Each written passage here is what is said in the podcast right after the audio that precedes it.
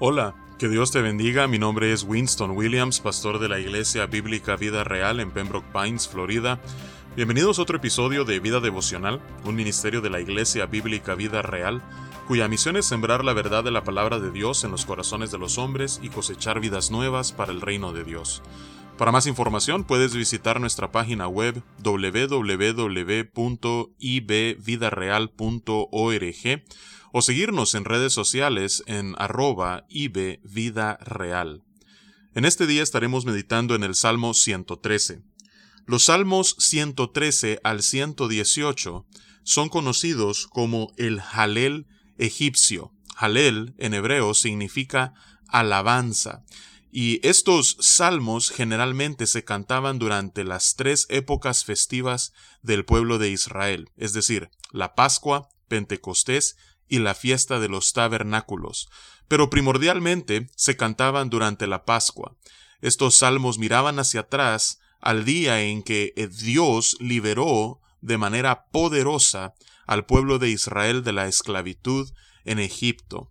Así es que usualmente se cantaban los Salmos 113 y 114 antes de la cena pascual y después se cantaban los Salmos 115 al 118.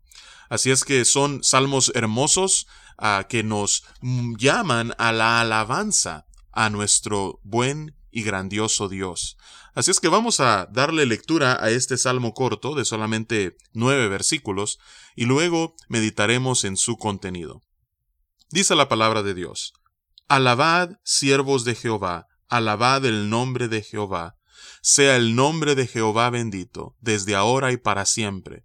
Desde el nacimiento del sol hasta donde se pone, sea alabado el nombre de Jehová. Excelso sobre todas las naciones es Jehová, sobre los cielos su gloria.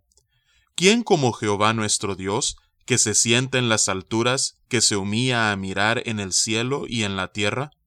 Él levanta del polvo al pobre, y al menesteroso alza del muladar, para hacerlos sentar con los príncipes, con los príncipes de su pueblo. Él hace habitar en familia a la estéril, que se goza en ser madre de hijos. Aleluya. Que Dios bendiga su palabra en este día. Entonces vemos los versículos del 1 al 4 que se convoca al pueblo de Dios a la alabanza al Señor.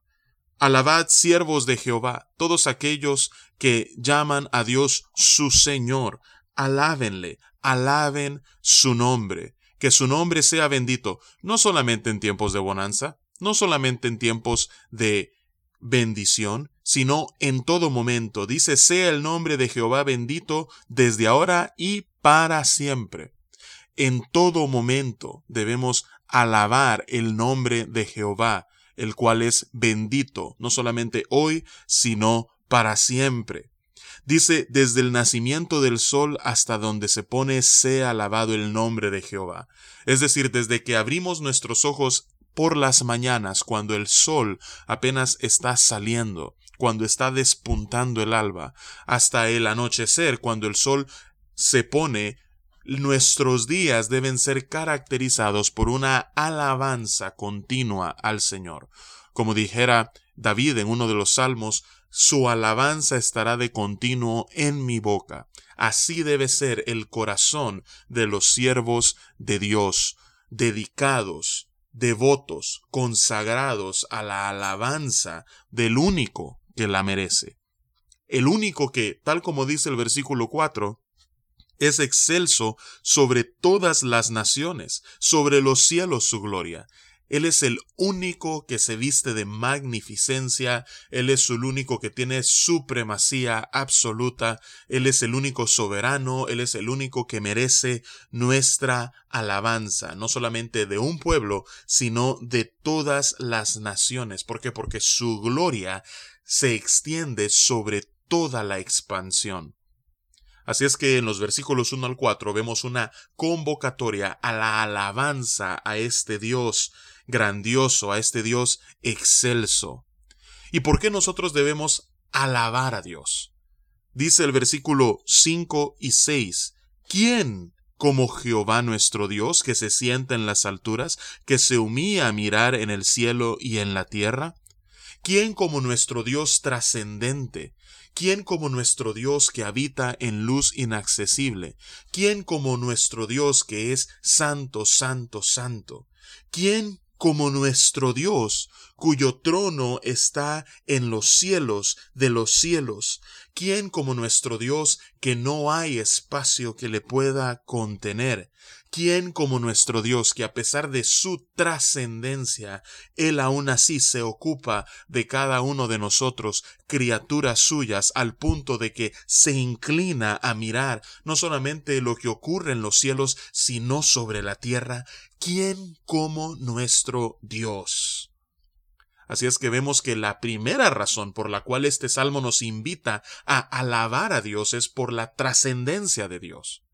Pero este Dios trascendente es a la vez inmanente, es decir, este Dios que está lejos, al mismo tiempo está cerca.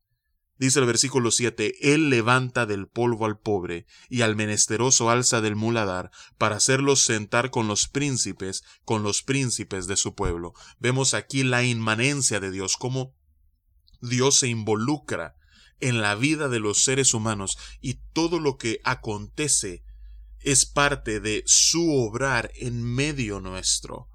Dios cuida de los suyos, Dios protege a los débiles.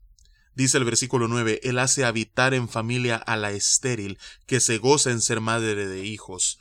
Vemos esto en repetidas ocasiones a lo largo de las escrituras, comenzando con Sara, a través de Rebeca y Raquel, y vemos lo mismo en Ana, como Dios a la estéril al abrir su matriz, la bendice y así su nombre es glorificado.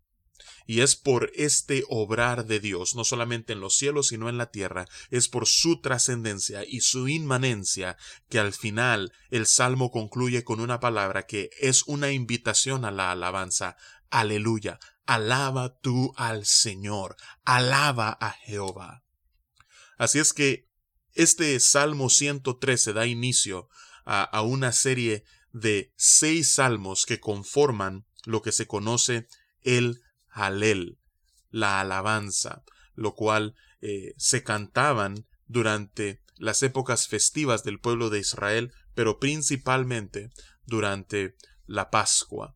Así es que qué bueno es poder meditar en la hermosura de este salmo, qué bueno es poder unirnos en la alabanza a la que este salmo nos invita. Y esa es mi exhortación en este día para ti, que tú puedas alabar al Señor continuamente, desde el nacimiento del sol hasta donde se pone, que tú puedas alabar su nombre desde ahora y para siempre, debido a que Él es excelso sobre todas las naciones, Él es el Rey de Gloria, que es trascendente pero a la vez inmanente. Él está presente en tu vida y por eso tú, tú debes alabarle a Él.